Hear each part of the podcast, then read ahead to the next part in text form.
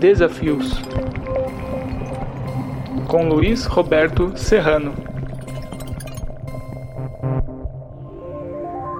Bom dia. O programa Desafios conversa com Alexandre de Freitas Barbosa sobre o portentoso livro de sua autoria, O Brasil Desenvolvimentista e a Trajetória de Rômulo Almeida, projeto Interpretação e Utopia.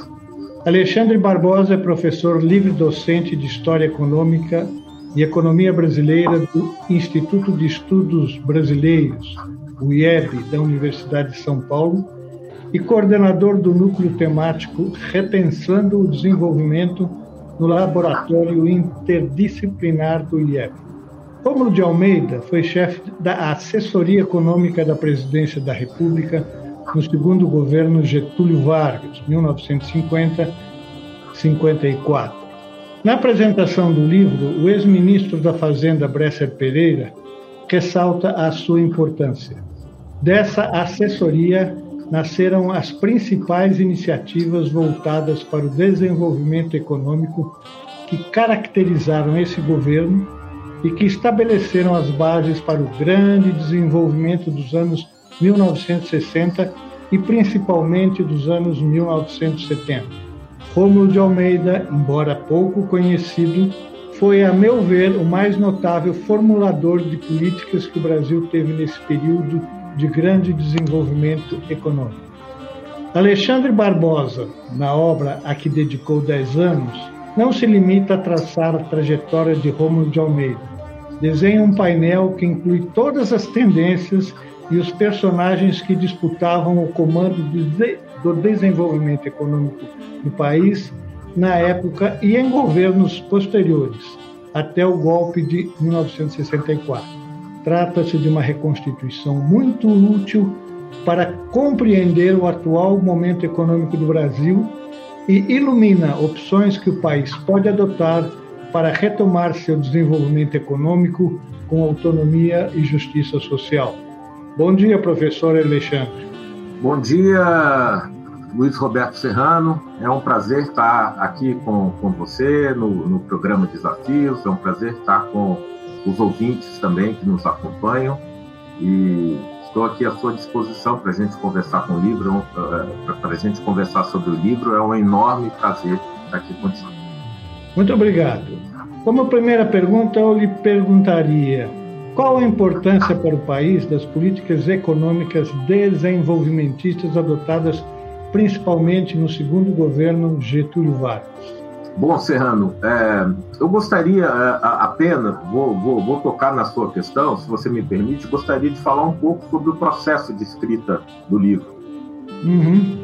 É, muito brevemente, porque é, é importante dizer que esse livro foi feito na universidade pública com apoio de entidades de pesquisa públicas, né?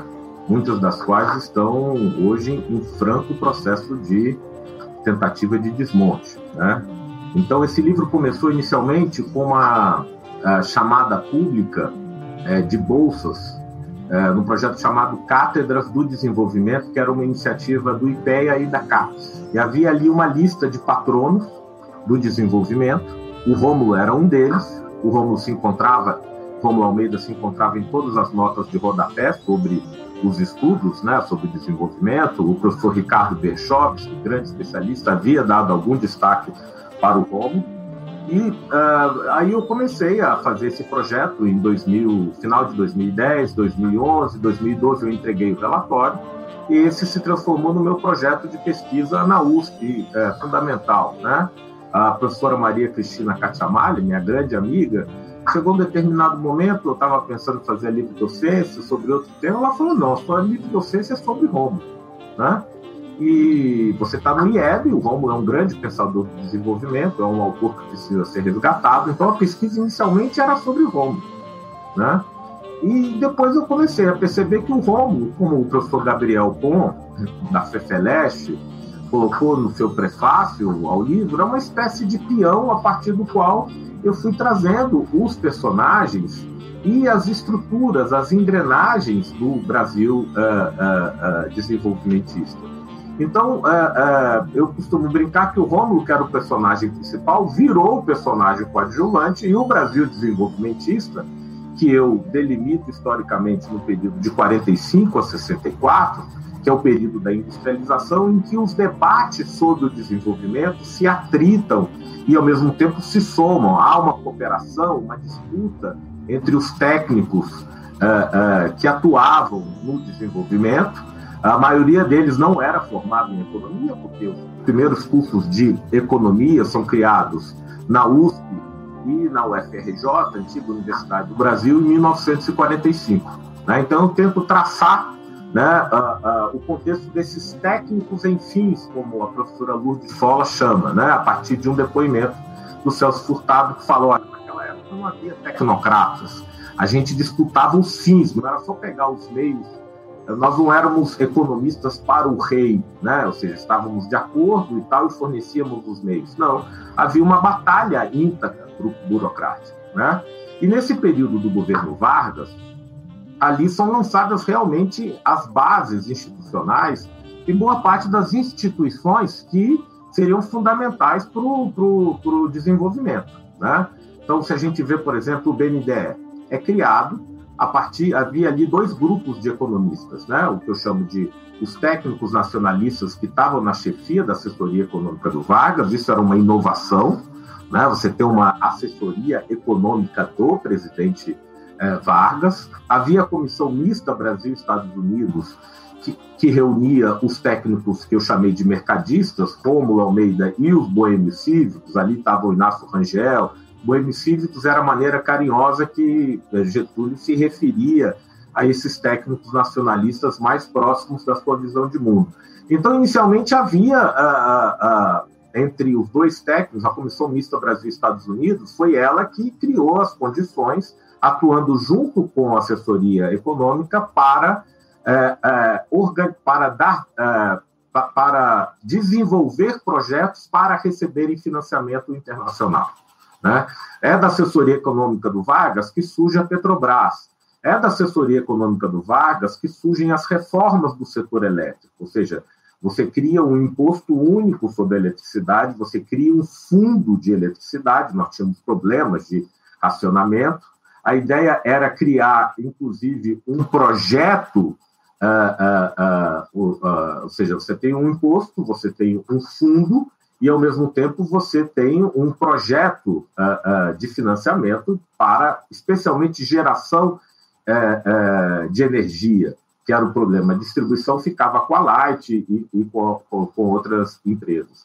E foi criado o Banco do Nordeste do Brasil, a Superintendência de Valorização Econômica da Amazônia, e a própria iniciativa que depois vai dar na indústria automobilística era a subcomissão de jipes, tratores e caminhões, que se estruturou a comissão de desenvolvimento industrial é, é, nesse período. E no governo JK, você dá continuidade com o Conselho de Desenvolvimento, no âmbito do BNDE, que vai criar o Grupo Executivo da Indústria Automobilística. Então, vejam bem, toda a infraestrutura econômica é, é criada de financiamento e de expansão das atividades de infraestrutura, além de várias iniciativas de fomento ao desenvolvimento regional e iniciativas como habitação popular, reforma agrária, que não avançaram por, é, pelos acordos políticos da coalizão de poder dominante na época. A política do carvão é dessa época também. Também, a política de carvão nacional, é, é, a política nacional de carvão foi a primeira iniciativa da assessoria econômica do Vargas. O Getúlio se notabilizou pelo, pela negociação para entrar na Segunda Guerra com os Estados Unidos, pela troca que fez em torno do financiamento e instalação da Companhia Siderúrgica Nacional, a primeira grande siderúrgica uh, uh, do país. Uh, também na, é, é, do primeiro governo dele, também a, a CLT, uma tentativa, né? aquela tentativa dele de organizar o capital e o trabalho, organizar a disputa Isso. do capital e trabalho, com a CLT e partido o trabalhista que ele cria só no fim do que é criado só no fim do primeiro governo, né? na democratização era para disputar com os comunistas, com o Partido Comunista. Né? Uhum. Então, ele já tinha tido essas primeiras uh, iniciativas no, Estado no, no, na ditadura, mas ele não, não chegava a caracterizar uma política nacionalista naquela época. Ele teve essas iniciativas a favor da economia do país, está certo? De organizar a economia, o capital e o trabalho, mas é essas sementes produtivas é, com inspiração estatal são do segundo governo, né? Já o, né? Você que é especialista, de repente eu estou falando bobagem, né? Mas é, o que, que levou o, o, Getúlio a acelerar essa, essa escolha no segundo governo, essa ênfase mais nacionalista? É interessante é, o, o que você está mencionando e está correto, né? ou seja, é, a gente pode dizer que ali você tem a criação de uma ossatura material né, para o desenvolvimento já no Estado Novo, mas você não tem um projeto de desenvolvimento. Né? Uhum. É, essa, essa é uma leitura da professora Sônia Andrade, que escreveu um livro maravilhoso chamado Rumos e Metamorfoses. Né?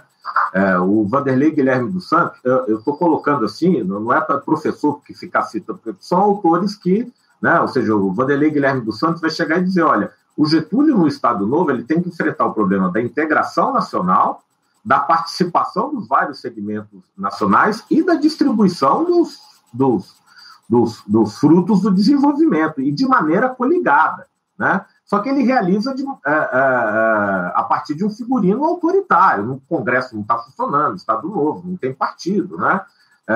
Quem trabalha muito esse período também é o Luciano Martins, que é um dos grandes sociólogos brasileiros, e vai falar da autonomia na dependência, ou seja, essa negociação com os Estados Unidos, você cria alguma autonomia a partir de uma situação de dependência. E isso continua, de alguma maneira, no segundo Vargas, né? ou seja... Avança, é, né? É, a, a, a, ou seja, você tem a, Comissão Mista Brasil-Estados Unidos, que é uma comissão técnica de é, confecção, elaboração de projetos para contar com financiamento internacional. Não é à toa que o Getúlio nomeia para ministro é, da, da, da Fazenda o Horácio Laffer, e para ministro das Relações Exteriores, do João Neves da Fontoura, uh, e esse era um americanófilo, na época chamado de entreguista, e, ao mesmo tempo, na assessoria econômica, ele tem o seu conjunto de assessores. Então, ele, ele também ele dá continuidade é, é, é, pouco a essa autonomia da dependência, mas num contexto em que as iniciativas passam, a, num contexto em que você tem gargalos crescentes à expansão. Né? Então, uh, uh, veja bem, uh, no final do, do o governo Dutra é um governo que a, a, a moeda brasileira estava valorizada e aí você tem um conjunto de reservas e aí você tem uma inundação de produtos industriais com a abertura pós Segunda Guerra. Aí você tem que colocar licenças à importação. E depois você estabelece taxas de câmbio múltiplas. Então, na verdade, você acaba criando um conjunto de mecanismos que vão levar à expansão industrial. Só que essa expansão industrial, é, para ela ter fôlego, ela precisa ser coordenada por um conjunto de iniciativas estatais. É, é, logo no início do. do uh, tem um documento muito importante que me iluminou bastante, que é a mensagem do Vargas ao Congresso. Você é, fiquei muito contente que você esteja lendo o livro. E aquilo ali foi, na verdade, é, um grupo de assessores, todos das pianos. Obrigado, Serrano. Todos é, é, é, das pianos, ou seja, Departamento Administrativo de Serviço Público, você passa a ter uma parte dos técnicos do Estado são concursados. É engraçado que a ditadura tenha feito isso. Então, de alguma maneira, você cria uma democratização do acesso uh, a, a, carreiras importantes do Estado, tornando mais diversificada a composição da, da, das elites. E esses das pianos, eles tinham um compromisso com o Estado e um compromisso com a nação e com o povo, que eram conceitos que tinham um sentido substantivo uh, na época. Então, é, então uh, localizando o nosso personagem Romulo de Almeida, qual foi a importância dele nesse nesse meio, como é que ele chegou lá? Muito interessante. Bom, uh, uh, isso aí foi parte da descoberta, né? Eu, uh, eu, eu, chamo o Rômulo como um intelectual orgânico do Estado, ele e esses das pianos. O Rômulo, ele nasce em 14, se forma em Direito na Bahia, vai para o Rio, faz vários bicos ali, chega a trabalhar na Secretaria de Instrução Pública, onde está o Anísio Teixeira, né?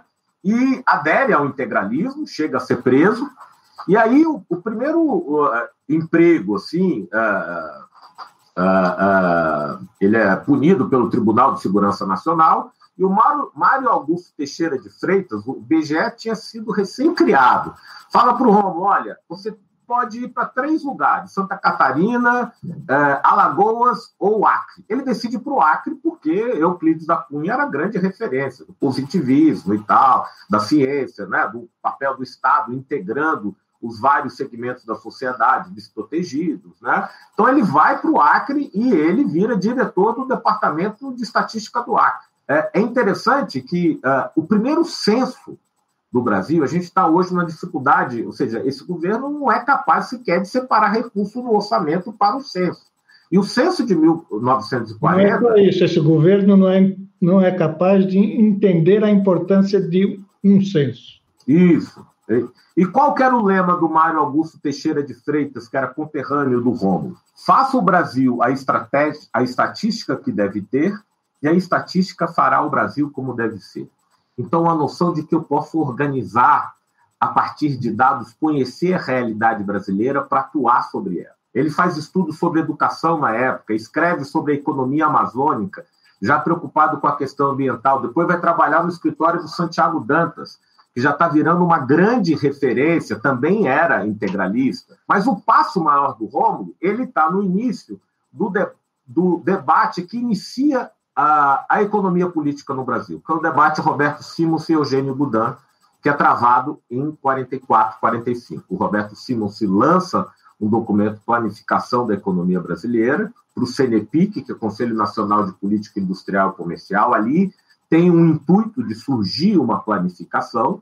O Rômulo faz um parecer como assessor do DASP lotado no Ministério do Trabalho. Alexandre Marcondes Filho, que era ligado à Fiesp e estava no Ministério do Trabalho, essas coisas no Brasil, fala: Isso é parecer é magnífico, eu vou publicar junto com os documentos. E o Simon se conhece o Rômulo, e dois, três anos depois, ele indica o Rômulo para Evaldo Lodi, que é o presidente da Comissão Nacional de Indústria, criar o Departamento Econômico. E a Comissão, a, a Confederação Nacional de Indústria, na época, era quase como um, um departamento do Estado havia uma relação muito forte ali na defesa desse processo de industrialização.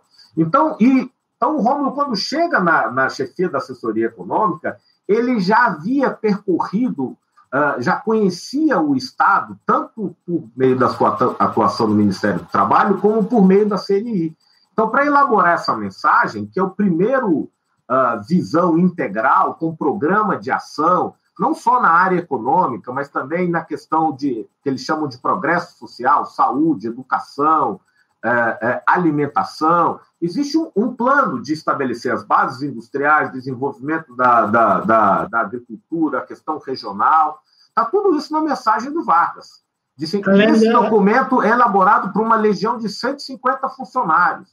E eu consegui, a partir de depoimentos, é, recuperar esse processo. Como que eles vão. E aí todo mundo participa da elaboração. Ele fala: eu pego os melhores caras aqui do setor público, inclusive caras que não são nacionalistas. Pega, por exemplo, Glaicon de Paiva, Mário da Silva Pinto. Eram pessoas que defendiam o, o, o capital estrangeiro no petróleo. Mas eles eram do DNPM, Departamento Nacional de Produção Mineral. Então, eles conheciam da tecnicalidade. Então, essa equipe aproveita essa tecnicalidade calidade e coloca, diríamos, a sua visão nacionalista.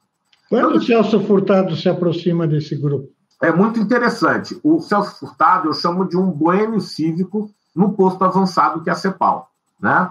O Celso Furtado faz o seu doutorado na Sorbonne, volta para a GV, onde tem a, a, a revista Conjuntura Econômica, acaba uh, se integrando à CEPAL em 49, e quando a, a Vitória porque a CEPAL ela foi criada em 48 e os Estados Unidos eram contra a CEPAL porque não queriam um pensamento econômico autônomo, queriam que o que a CEPAL fizesse fosse vinculado à OEA.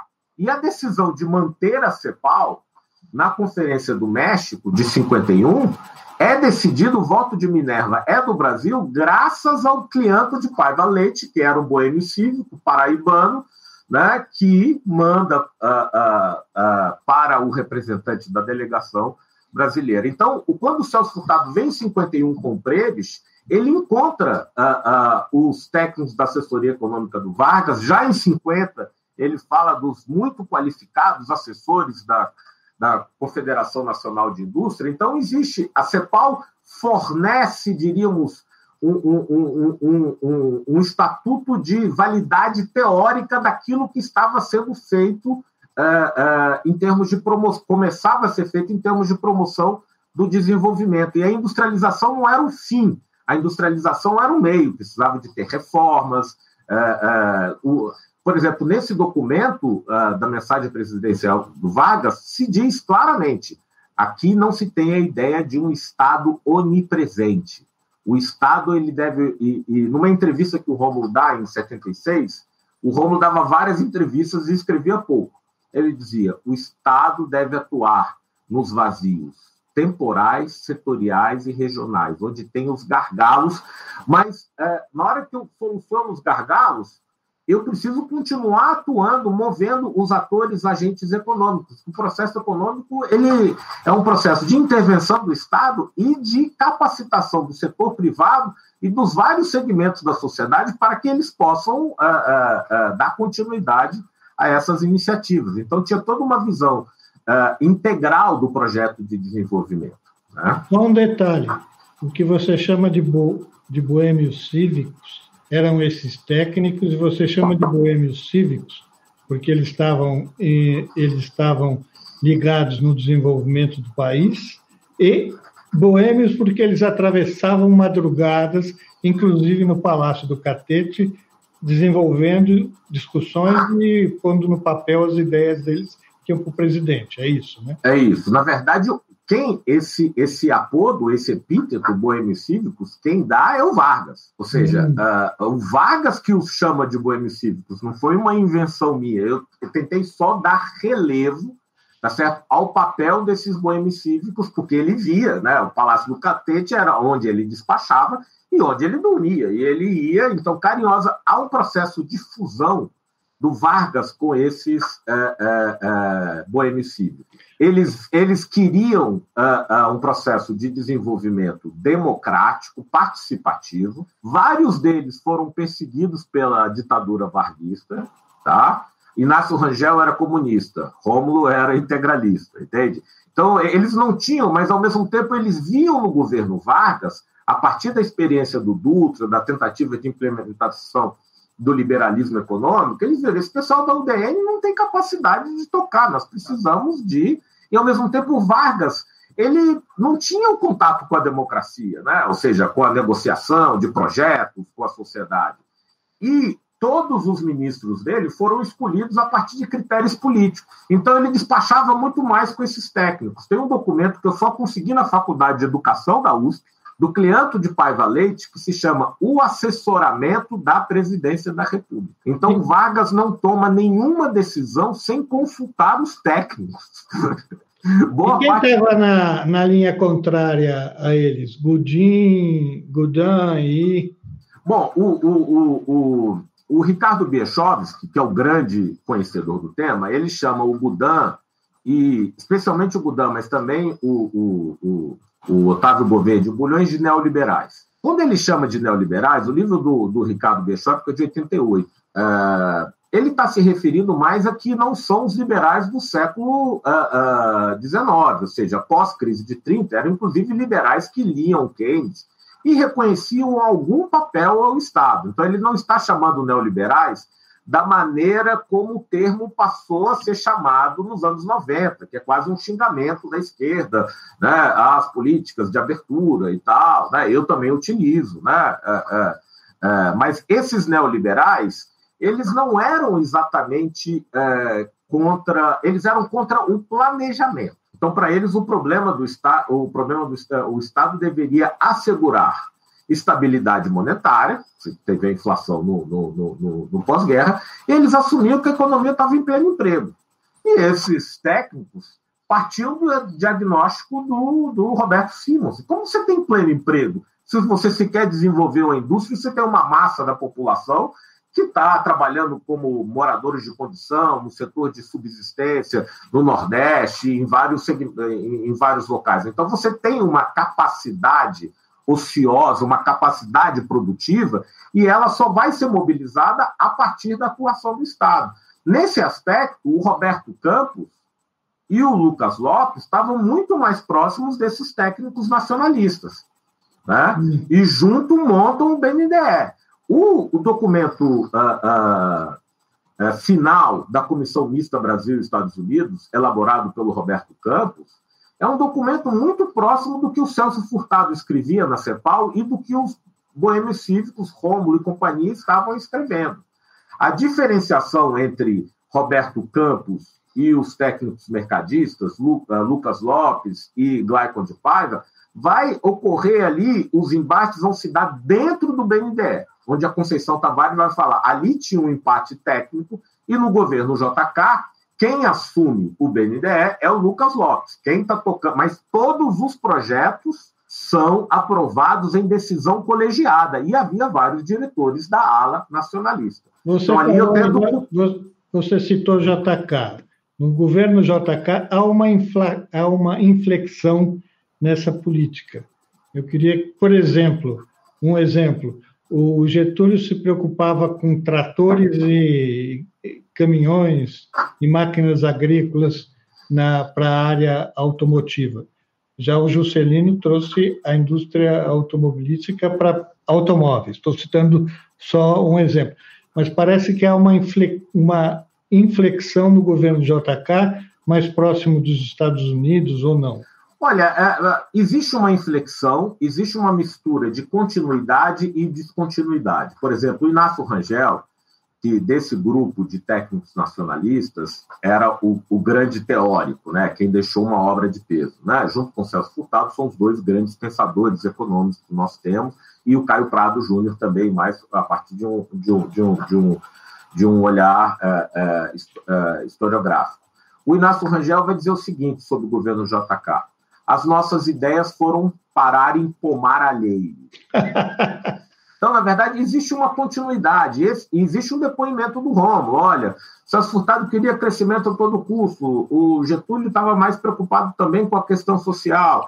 Ah, o, o JK é o rodoviarismo, a gente pensava mais na ferrovia, é, tinha caminhões e automóveis. É, mas aí também é um depoimento de alguém que tem uma participação no Vargas. Então, eu tento a todo momento também ter um distanciamento para não contar a história a partir do, dos olhos do Rômulo. Tem que ter um distanciamento para mostrar como os vários segmentos. Agora, quem que é o grande arquiteto da indústria automobilística no Brasil? É um militar, o almirante Lúcio Meira, que era subchefe da Casa Militar no governo Vargas.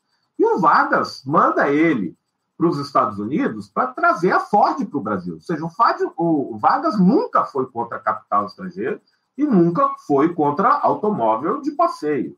Né? É, é, nunca foi, mas a Ford que disse, produzir automóvel no Brasil. Então, na verdade, existe aí uma linha de continuidade entre essa comissão de subcomissão, a, a comissão de desenvolvimento industrial, que tinha essa subcomissão de jipes, tratores e caminhões, e o Conselho de Desenvolvimento do Lucas Lopes, é, é, no âmbito do BNDE, é, com a aposta na indústria automobilística. A questão é que vários outros projetos, e aí nesse governo também, Marechal Lott, ministro da Guerra, é aí que surge a, a, a frase do Marechal Lott: a Petrobras é intocável. Ou seja, uh, então tem um lado nacionalista do governo, mas ao mesmo tempo várias iniciativas no campo da educação, da reforma agrária, uh, da política de desenvolvimento regional são deixadas de lado. Tanto que o Celso Furtado só chega em 59 por conta da seca de 58.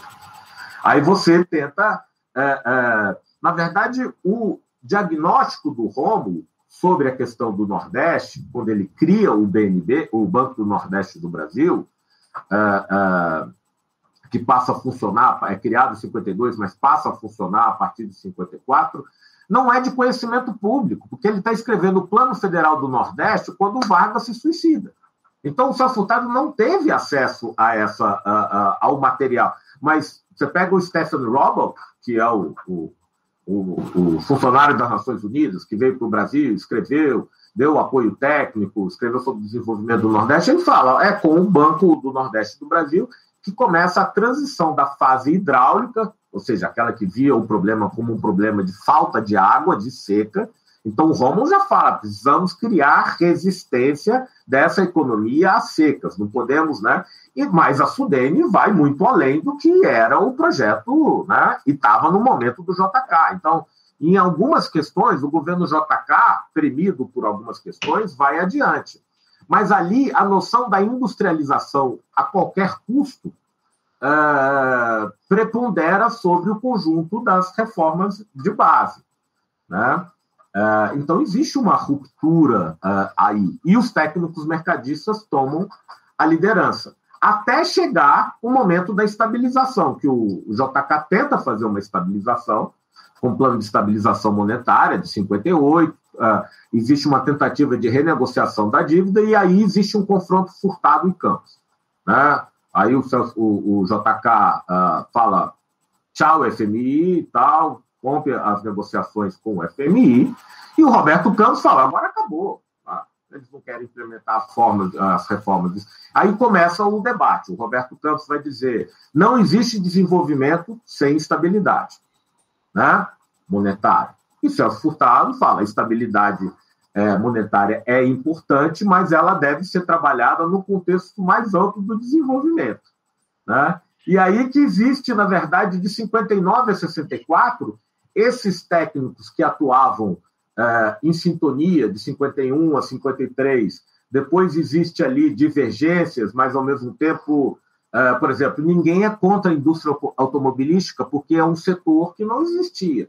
O que havia era que alguns defendiam, por exemplo, as joint ventures, né? que as empresas transnacionais tivessem parceria com o capital nacional. No começo, no começo foi assim, mas depois Todas elas. superado, as nacionais foram deixadas para trás a cada aumento de capital que as estrangeiras faziam, e só a Volkswagen manteve, o grupo Monteiro Aranha se manteve no, na, com 10% da Volkswagen, foi diminuindo ao longo do tempo até os anos 80, depois caiu fora. Então, é, é, essa questão que você está levantando é interessante, porque os técnicos nacionalistas não eram contra o capital estrangeiro. É, mas aí é o seguinte: bom, você vai trazer tecnologia, vai é, é, é trazer investimento para o novo setor, vai organizar uma cadeia produtiva, vai ter conteúdo local, que é o termo hoje que se utilizava para nacionalização né, do, do, do, do uh, uh, da cadeia produtiva, que foi isso que foi costurado através dos grupos executivos. E o que é interessante é que o Lúcio Meira, que era um militar vinculado a esses técnicos nacionalistas, é ele que implementa o que é o coordenador do grupo executivo da indústria automobilística. E você pega na biografia do Roberto Campos, ele era meio contra o que ele chamava de nacionalização de insumos, achava que se acabar produzindo. Esse debate que acabou se, se retomando agora com a coisa do conteúdo nacional, que o governo Lula e Dilma tentaram fazer uma política, especialmente ali no setor do petróleo e tal. Ali, na verdade, você teve uma internalização das cadeias produtivas e nos setores mais dinâmicos pelas transnacionais. É, a ideia era, qual era a diferença? Para o Lucas Lopes e para o Roberto Campos, a gente precisava, a gente não tinha tecnologia, tinha escassez de capital e o elemento determinante do desenvolvimento, com o apoio do Estado. Quando eu chamo de técnicos mercadistas, eu não estou negando o apoio do Estado. O Estado cria as condições para que o capital estrangeiro avance e puxe o desenvolvimento. Já os outros diziam, não, o capital estrangeiro entra aqui, mas ele tem que ter condições. No limite, eu preciso criar uma burguesia nacional.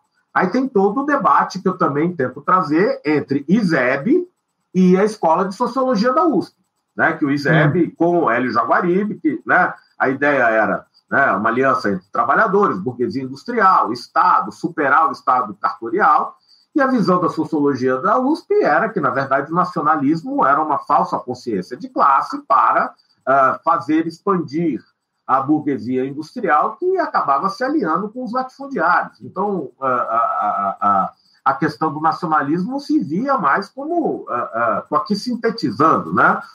mais como uma cortina de fumaça que eles aderem, mas essa é a tese do Fernando Henrique Cardoso entre fazer uma aliança com os trabalhadores uh, uh, e não saber até onde vai chegar, é melhor uh, eu ter acesso ao Estado e fazer aliança com os outros segmentos. Então, ele, ele acaba tendo ali uma postura tática de apoia o, o, o, plano de metas.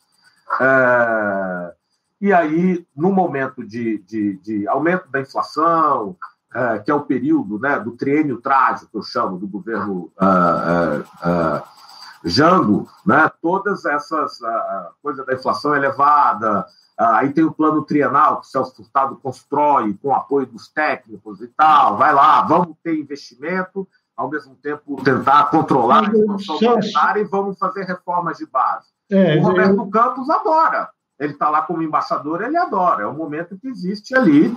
Mas, na verdade, ah, você tem aí uma cisão. É, até falo, nesse momento de 59 e 64, os técnicos nacionalistas são substituídos pelos intelectuais estadistas. Aí entra o Celso Furtado em cena. Né? Aí entra o Celso Furtado em cena e o Celso Furtado encarna as possibilidades de desenvolvimento nacional, inclusive tentando fazer acordos políticos a partir dos seus projetos. Enquanto Roberto Campos, Glaicon de Paiva, Mário da Silva Pinto e vários outros uh, que eram desse grupo de mercadistas, o Glaicon de Paiva está atuando no IPES. Ou seja, ele já está criando as condições ali para o setor privado ser contra populismo, nacionalismo e falar: olha, nós temos que ter estabilidade política. Estabilidade política é o golpe de 64.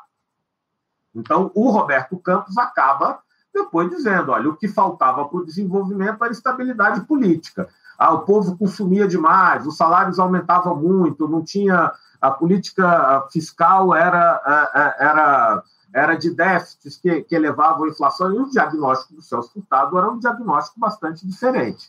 Bom, só para uh, raciocinar um pouco sobre o governo de João Goulart, pulando o governo do Jânio, que nessa discussão ele foi rápido, ele foi Jânio Quadros o Breve.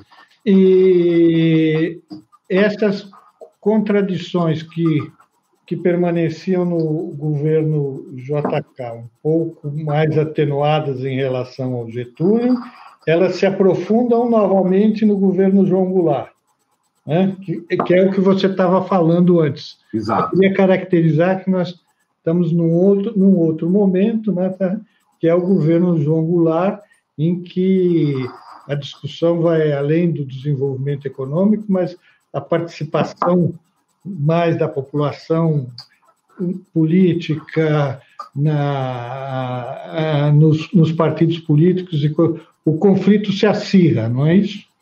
É, na verdade, o que eu tento ali é tentar mostrar como esse processo de construção das instituições estatais, é, a partir dos intelectuais orgânicos do Estado, eles precisavam de ter algum enraizamento social. Eles buscavam o apoio do segmento então, até as críticas ao ISEB e aos técnicos nacionalistas, ou seja, eles não reificavam, especialmente no caso de Romulo, Rangel, Furtado, a burguesia industrial. Eles sabiam dos limites. O Romulo havia trabalhado ali dentro. Tá? Então, o que na verdade é que eles queriam, a partir do Estado, criar um empresariado nacional. Né? E o Romulo, muitas vezes, sofreu na pele os arranjos uh, uh, janguistas dentro da burocracia do Ministério do Trabalho. Porque o que o Jango queria, o, o que o Romulo queria, é, e, o, e o Getúlio também, era criar o INPS, vai ser criado só em 67. O que ele queria era, você tinha os vários IAPs, era unificar os IAPs, uniformizar os, os, benefícios e aumentar a cobertura para os trabalhadores rurais e outros trabalhadores urbanos. Isso teria mudado o padrão de desenvolvimento. Então, o, essas, algumas, a reforma agrária, o primeiro projeto de reforma agrária, elaborado a partir do Estado, elaborado pelo Tomás Pompeu Acioli Borges, que era concursado pelo Denox, é, e era da assessoria econômica, o primeiro projeto de reforma agrária sai dali. Então, você tem uma Comissão Nacional de Bem-Estar Social, que atua Previdência Social, questão do trabalho, uh, proteção, uh, uh, artesanato, habitação popular, questão agrária, trabalhador no campo, e você tinha a Comissão Nacional de Política Agrária. Essas duas comissões meio que saem da literatura, são pouco trabalhadas, e é ali que o governo Vargas sofre a derrota e esses temas ficam parados na agenda do JK, porque é a coisa de crescer a todo custo. O que é, eu, é, eu, tentei mostrar ao delimitar esse período de 45 a 64, existe aí implícita uma leitura sobre é, é, uma releitura sobre a história do desenvolvimento do Brasil. Ou seja, você tem um corte em 64, tá? E esse corte, na verdade, é gerado, uh, ou seja, aí eu tenho o ocaso do Brasil desenvolvimentista, que era a ideia de você ter um projeto com uma interpretação fundada no desenvolvimento e uma utopia de reduzir as disparidades com os países do centro e as disparidades internas. Esse projeto não consegue se enraizar, até porque o, o, as classes populares também começam a ter a, a, a, participar e a criticar os projetos de Celso Furtado e Santiago Dantas. Então, eu não consegui criar uma economia política das reformas. Enquanto o grupo dos técnicos mercadistas, que se converte no que eu chamo de elites modernizadoras do capital, já estão, na verdade, preparando ah, as condições para um novo regime em que eu tenha a concentração de poder e eu possa colocar o salário mínimo lá embaixo e eu possa utilizar essas instituições criadas pelo Estado para subsidiar a acumulação de capital e a formação de lucros. E é aí que se consolida o padrão de, de, de, de capitalismo concentrador e dependente pós-64. Então, no pós-64, muda a relação entre Estado eh, e economia. Eh, o, o, o, o, objetivo, uh, os trabalhadores, uma boa parte da sociedade civil está fora uh, do esquema uh, político. E toda, você pega, por exemplo, a Sudene, na verdade, vai subsidiar a expansão das empresas transnacionais e nacionais para o Nordeste, naqueles setores que são viáveis para sua acumulação, criando aquilo que o Chico de Oliveira chama de uma industrialização turística. Eu vou lá produzir bens intermediários, gero uma indústria intensiva em capital, no setor, diríamos, é, com mais excedente de mão de obra, e, e, o Nordeste vive um milagre brasileiro financiado pela Sudene, mas com os projetos que são estipulados pela própria burguesia, e não projetos criados a partir da Sudene, como havia uh, o Celso Furtado imaginado com sua equipe. Então, uh, uh, por exemplo, surge a figura do tecnocrata. Qual que é a figura do tecnocrata? O Romo, em depoimentos, ele fala: olha, a burocracia foi invadida por estrangeiros. É o pessoal que começa a receber diploma das universidades estrangeiras, tá certo? E que querem, na verdade, ter status e poder, são os economistas de meios. Ah, como que eu cresço bastante, reduzindo a inflação, reduzindo. Então, na verdade, a, a, o desenvolvimento se transforma numa operação de política econômica para crescer e dar legitimidade ao regime militar. Uh, e se imaginava que eu estabeleceria um capitalismo ótimo, um capitalismo que eu superaria o desenvolvimento com o crescimento econômico. E o regime militar termina com crise de balanço de pagamentos, a inflação altíssima e todos os problemas que haviam sido eh, diagnosticados antes. Então, ali a minha tentativa é dizer o seguinte: o período de 64 a 85, nós já estamos no pós-desenvolvimentismo. Uh, eu não posso mais, uh, porque os atores mudaram, as relações entre Estado e setor privado mudaram, a própria possibilidade de ter soluções criativas no plano político se alteraram. Quando eu tenho um planejamento, é um planejamento uh, muito voltado a questões, a setores particulares, a partir de uma relação não com a burguesia em geral, mas com segmentos da burguesia individuais feitos pelo acordos feitos pelo ministro Delfiné. Posso fazer um e o próprio desenvolvimento passa a, a, a, ser pensado como e aí agora eu tenho outras figuras que são os economistas das universidades que antes os economistas funcionavam para atuar no Estado. Eles viravam economistas na máquina do Estado. Né? O Rômulo e os outros boêmios cívicos, todos nordestinos, diga-se de passagem, a maioria deles era formada em direito e vira economista na máquina pública. Então, é, é, ali eu tento retraçar como vão mudando as estruturas dos personagens. Né? Obviamente que tem crescimento econômico, que tem expansão da industrialização, com o segundo PND, é, eu tenho é, avanços. Eu, eu né? queria que você falasse um pouco. O, o, o segundo PND, o governo Geisel, né? o Geisel, no depoimento que ele na, deu na Getúlio Vargas, ele falou. É, ele fala lá pelas tantas, é, os empresários só queriam ganhar dinheiro a curto prazo, não investiam. Aí a gente começou a colocar o Estado para investir novamente. Aí vem os, os planos siderúrgicos, vem a, a questão da, da energia atômica.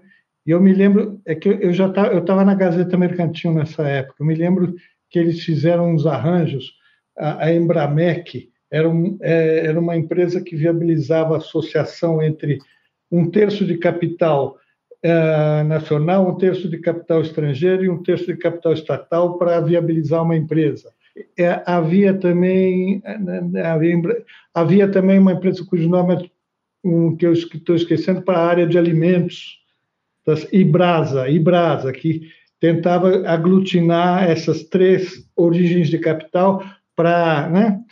E, e, e, a construção de, de siderúrgicos, apoio à indústria de bens de capital, etc. Todo um plano que naufragou porque veio a crise do petróleo esse, esse apoio todo era com capital estrangeiro, financiamento, o cara vendia a ponte rolante francesa e já vinha o financiamento, e aí veio a crise do petróleo, a dívida foi para o espaço, e tudo isso, e, e isso acabou naufragando. Né? Isso aí foi um pequeno momento em que não, que acho que não com a amplitude, inclusive social, que o desenvolvimentismo tinha, mas pelo menos na área da indústria, o governo Geisel tentou fazer, mas a balança do pagamento não aguentou. Não sei se você concorda. Não, concordo. Ali o segundo PND é, é o momento de virada. Vamos lembrar que o Geisel era um, era um militar nacionalista, ele havia participado do Conselho Nacional do Petróleo, Jesus Soares Pereira, que também trabalhou no Conselho Nacional do Petróleo, conheceu o Vargas de lá, o, o, o Geisel de lá. O Geisel vai ser presidente da Petrobras no governo Médici, depois ele assume, né, com a crise de balanço. Ele, ele, ele foi diretor da, da, da refinaria de Cubatão. Exatamente. E, ou seja, uh, uh, e ali, por exemplo, o modelo, uh, esse modelo tripartite foi concebido pelo Rômulo para a indústria petroquímica da Bahia, que tinha Petroquisa, Norquisa, entende? E o, o, o capital estrangeiro. Então, a, a, só que não foi implementado por ele. Sim. O Luiz Viana Filho chega e fala para ele: olha, mas aí se você quiser implementar esse modelo e trazer a petroquímica para cá, você tem que conversar com o Antônio Carlos Magalhães. Você quer? Ele falou: bom, eu querendo, que, que naquele momento já eram adversários. E ele apresenta um técnico da empresa de consultoria, ele chega do Brasil de volta, tem toda uma trajetória do Rômulo como o secretário executivo da LAU, que é, Associação Latino-Americana de, de Livre Comércio, que é criada em 1960. Depois ele vai ser uh, um dos conselheiros do Conselho dos Nove Sábios, da, da, da ou dos uh, nove técnicos expertos da OEA, para avaliar os programas uh, de desenvolvimento dos governos depois da Carta de Punta del Este, que é assinada em então ele vai para Montevidéu, depois vai para Washington, ele acha que é por isso que ele foi preservado, não teve os direitos políticos é, caçados, e ele monta a empresa de consultoria dele para fazer projetos para o setor público e tal, e, e eu, eu, brinco que ele, na verdade, é uma espécie de guerrilheiro de terno e gravata que entrava ali nos gabinetes, é uma espécie de antípoda do Marighella, né? estamos vivendo agora o momento, né?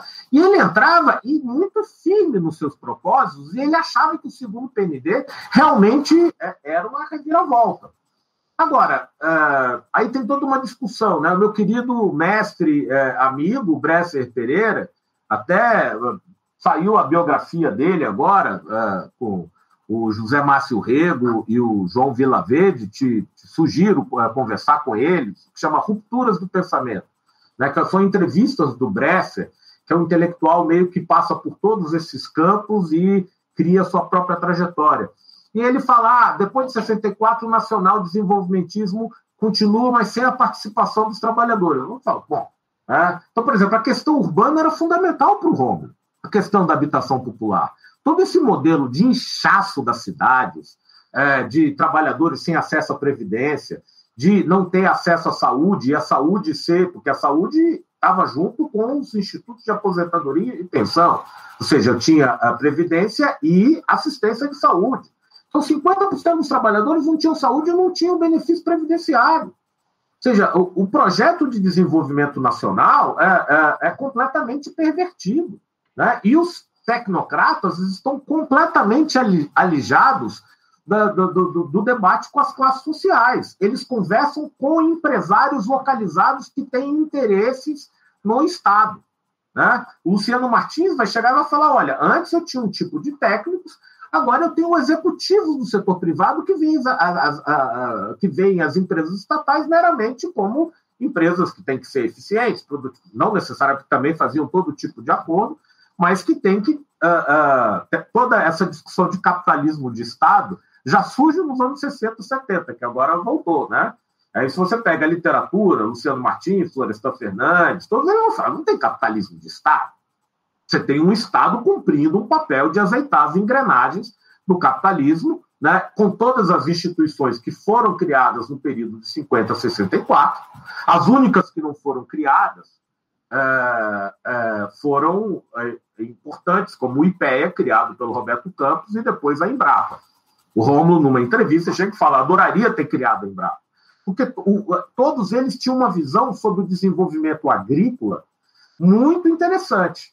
Ou seja, desenvolvimento que não tiver a racionalização da, da, da, agricultura de exportação e, ao mesmo tempo, a expansão da pequena propriedade com reforma agrária e produção de alimentos para o mercado interno e um processo de expansão das infraestruturas. O Rangel vai falar: olha, tenho que é, ter infraestrutura de saneamento básico e tal, tudo isso gera demanda para as empresas. Ou seja, todo esse planejamento, essa visão integral de desenvolvimento foi abandonada. Obviamente que alguns técnicos continuaram ali, mas geralmente tentando avançar alguns pro projetos e sendo dominados pelos tecnocratas. E o tecnocrata, o que, que ele está ali? Ele está de passagem a política está ali para adorar. Né? Ele tem um currículo de uma universidade, ele é um economista é, consagrado e o objetivo dele é angariar poder, às vezes até político.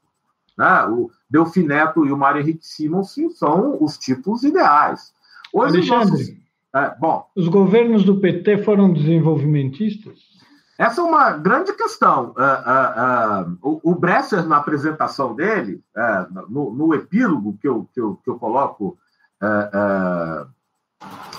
reperiodizando e repensando o desenvolvimento no Brasil, eu tento, na verdade, dizer o seguinte: olha, se eu tenho uma quebra de 64 a 85, que é o pós-desenvolvimentismo, isso aí é uma briga com a literatura, porque a noção de nacional desenvolvimentismo, toda vez que se fala de nacional desenvolvimentismo, pessoas geralmente não precisam, né? mas geralmente é o que aconteceu entre 30 e 80. Ah, o Brasil criou uma indústria, né? a principal indústria do mundo subdesenvolvido. É, alguns vão dizer que é competitiva, como Antônio Barros de Castro, outros vão dizer que não, tal, não sei o quê.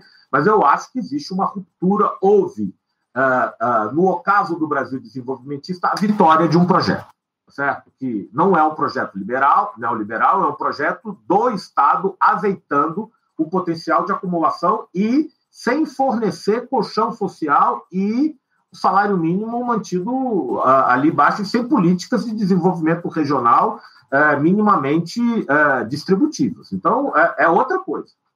Agora, como entender o período que vem depois, 85 a 2016?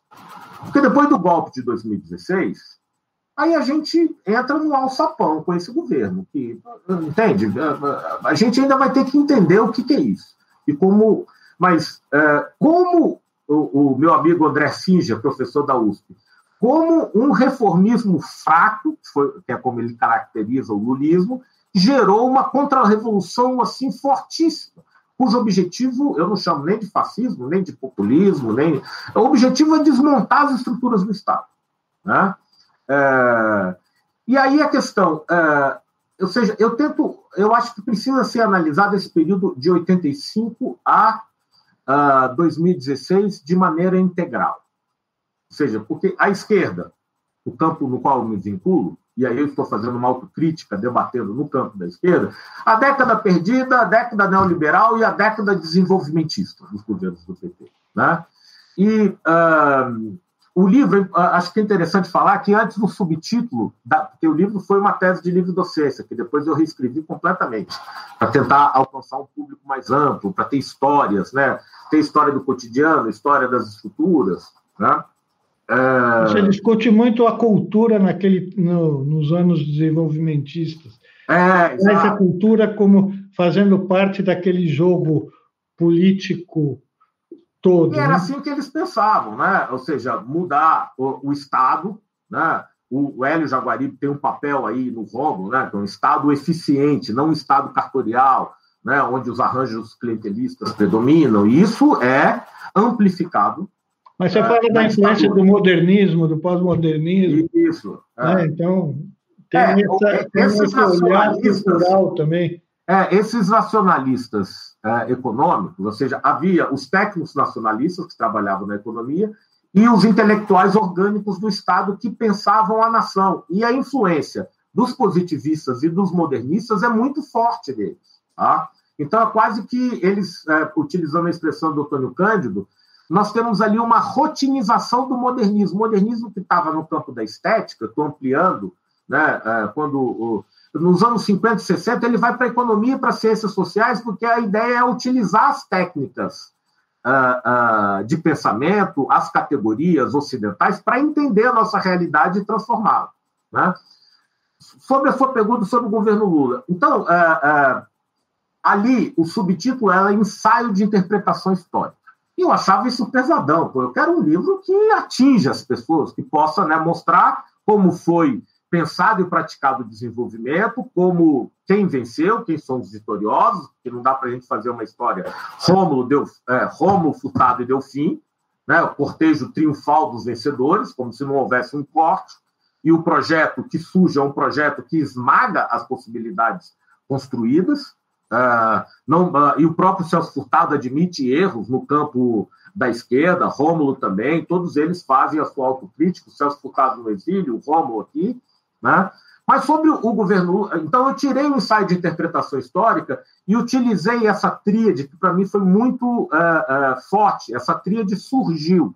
Eu percebia que esses técnicos nacionalistas, esses intelectuais orgânicos do Estado, trabalhavam com um projeto, uma interpretação e uma utopia. E quando eu vejo os governos do PT, né, e por mais é, que eu seja do campo da esquerda e me identifique com esses governos, o meu papel como intelectual é fazer autocrítica, eu acredito. Né? As, as, elites dominantes não fazem autocrítica, elas mandam. Né? O nosso papel é fazer autocrítica. Então, é, eu não vejo interpretação. Eu acho que é, a, a, ideia era quase, ó, você tem um capitalismo que é normal aqui no Brasil, a ideia é tomar, o, o, ganhar as eleições e fazer uh, reformas, uh, uh, distribuir renda e o capitalismo vai crescer a partir do mercado interno. Ora, a visão do Celso Furtado, que foi o, o, o grande, né, junto com o Inácio Rangel, o grande intérprete do subdesenvolvimento, da, da, das possibilidades, Olha, o desenvolvimento não é só o mercado interno, tem que ser capaz de desenvolver tecnologias, de mudar, de ser competitivo lá fora e, ao mesmo tempo, de desenvolver no mercado interno com o papel do Estado se articulando com um conjunto de forças sociais. Né? E o governo Lula, me parece que a, a, a, quem estava à frente, ou o PT, ou os vários segmentos, os vários partidos, os intelectuais, meio entraram naquela coisa do social desenvolvimentismo. Então, tem o Bolsa Família, tem o aumento do salário mínimo, todas as políticas importantes, e isso puxa um capitalismo complexo como o Brasil, sem ver a questão da dependência, sem ver a questão da heterogeneidade. Né? É, obviamente que várias políticas uh, regionais foram implementadas, mas uh, a questão agrária, a questão urbana, a questão da dependência tecnológica, ou seja, eu tinha que ter uma interpretação sobre as limitações desse capitalismo para construir qual utopia eu quero. Quando eu ouço país desenvolvido é país sem pobre, não, calma lá. País desenvolvido é um país que pode reduzir a desigualdade, aumentando a, pro, a produtividade e mudando a relação com os países do centro do capitalismo, que agora tem a China, né? Não vou entrar na discussão se a China é capitalista ou socialista, mas a China participa, tem um processo de acumulação de capital e os produtos dele chegam aqui. Qual é a relação que a gente vai ter nesse contexto? Então, eu acho que faltou uma interpretação mais crítica, que tivesse um projeto mais arrojado e uma utopia de, de, de onde chegar. Né? Mas ali, pelo menos, eu voltei a pronunciar o vocábulo desenvolvimento. Né? Tentei costurar algumas alianças, mas eu acho que essa tríade ficou faltando. E hoje nós vivemos, uh, uh, na minha visão, o seguinte: o Brasil desenvolvimentista ficou atrás.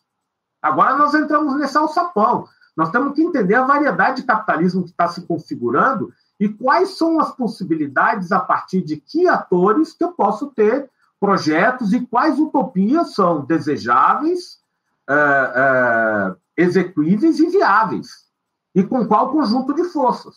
E esse é um processo que eu não vou ficar procurando Rômulo furtado, novo Rômulo, não. Esse processo está na sociedade, está nas universidades, está no Estado, está nos movimentos sociais.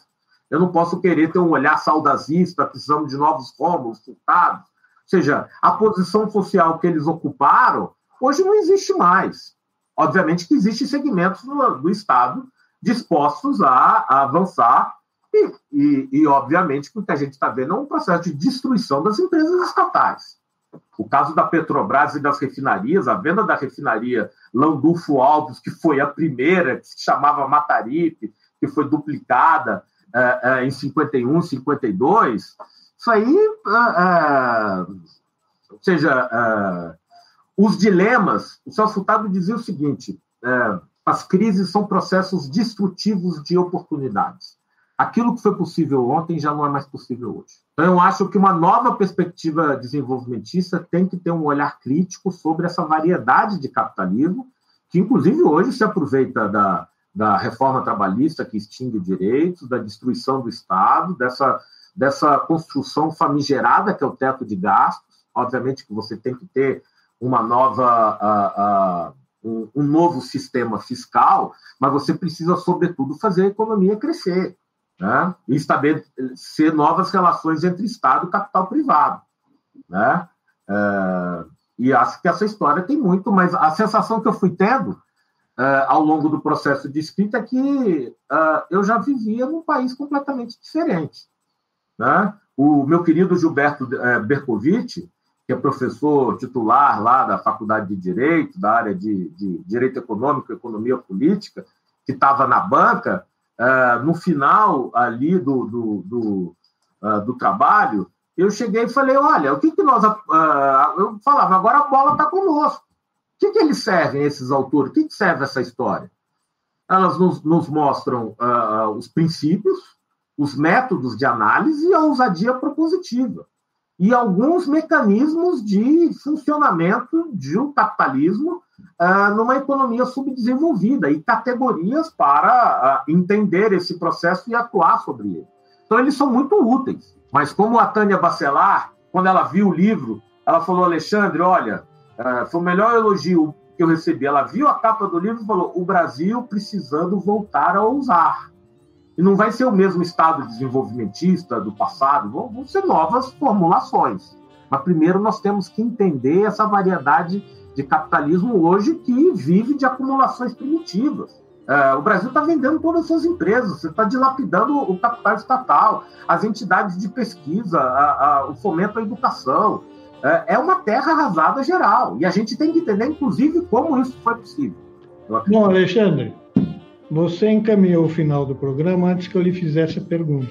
Ah, que, você ia fazê-la, então não, tá bom. Não, não, não perfeito. Nenhum, nenhuma questão. Não precisei fazer a pergunta, né?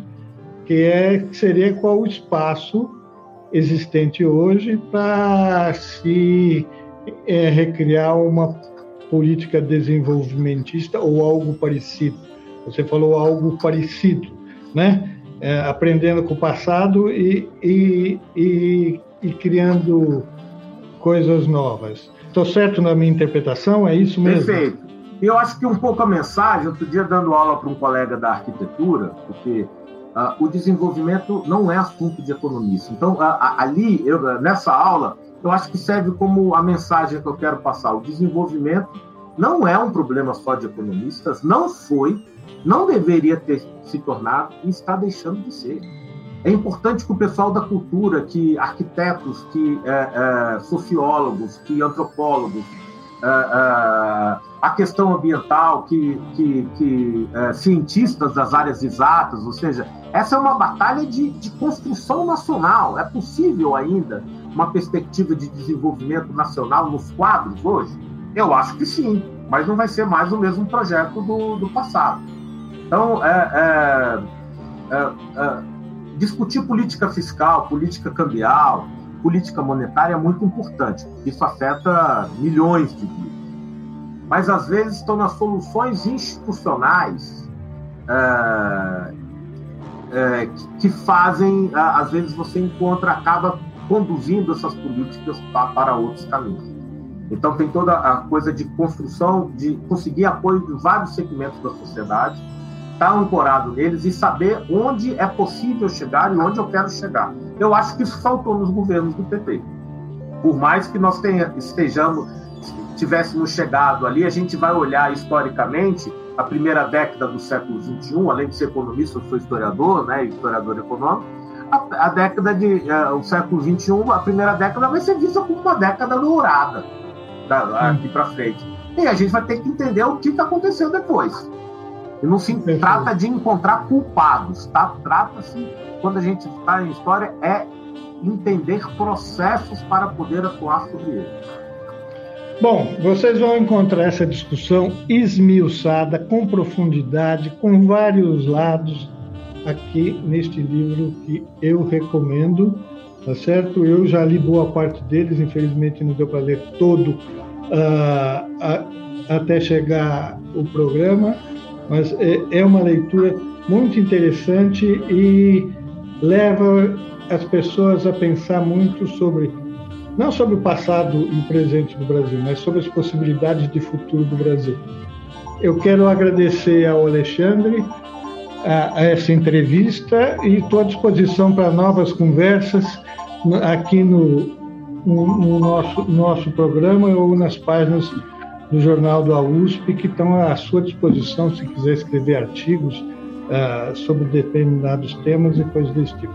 Muito obrigado e até a próxima.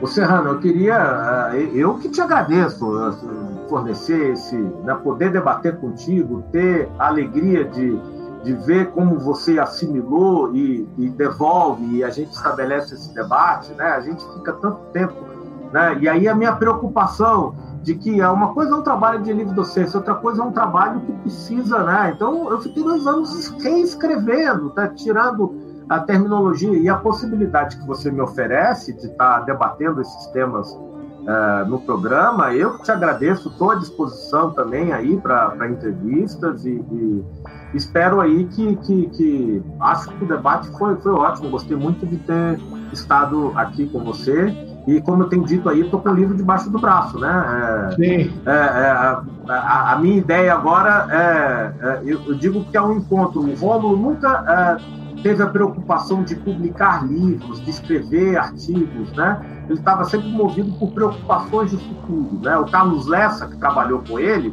então é o seguinte, olha, ele tinha uma noção do projeto do, do, do, do plano mais geral ao mais mínimo detalhe. Por isso que o falou, olha, é o cara que mais planejou no, no, no, nos diversos espaços e nos diversos temas é, de política pública. E na questão da reflexão, ele assimilava do Furtado, do Rangel, do Hélio Jaguaribe, e ele ia processando, né? e eu fico brincando, eu sou uma espécie de arqueólogo que estou tentando ir atrás desse é, futuro passado, né? ou seja, desse passado que eu tento reconstruir nesse futuro que é, agora nós, tento recuperar né, essa tria de projeto interpretação e utopia, e às vezes me dialogando, eu tentei dialogar muito com Romulo, me distanciar de, de Romulo para também vê-lo sobre uma perspectiva crítica, eu fico às vezes pensando, não, agora o meu papel, acho que Romulo gostaria que eu parasse um pouco com a coisa da história e tentasse agora é, é, é atuar nesse processo, que acho que é um papel é, é, nosso na universidade, né, atuando junto com a sociedade civil, junto com, com vários segmentos, fornecer elementos para que a gente possa aí sair desse beco aparentemente sem saída, né? E acho que essa história tem muito a nos ajudar. Muito, muito obrigado. Essa entrevista ficará na home do Jornal da USP durante todo o fim de semana. Depois ficará na home também em outros cantos e ficará no canal USP acessível a todo mundo e a ser distribuída para quem é, os, os, as pessoas que assistirem acharem interessante. Muito obrigado, Alexandre, e até a próxima. Obrigado, Serrano. Foi ótimo estar aqui com você. Obrigado ao Jorge também e a tá todo bom. mundo que esteve aqui conosco. Desafios com Luiz Roberto Serrano. Thank you.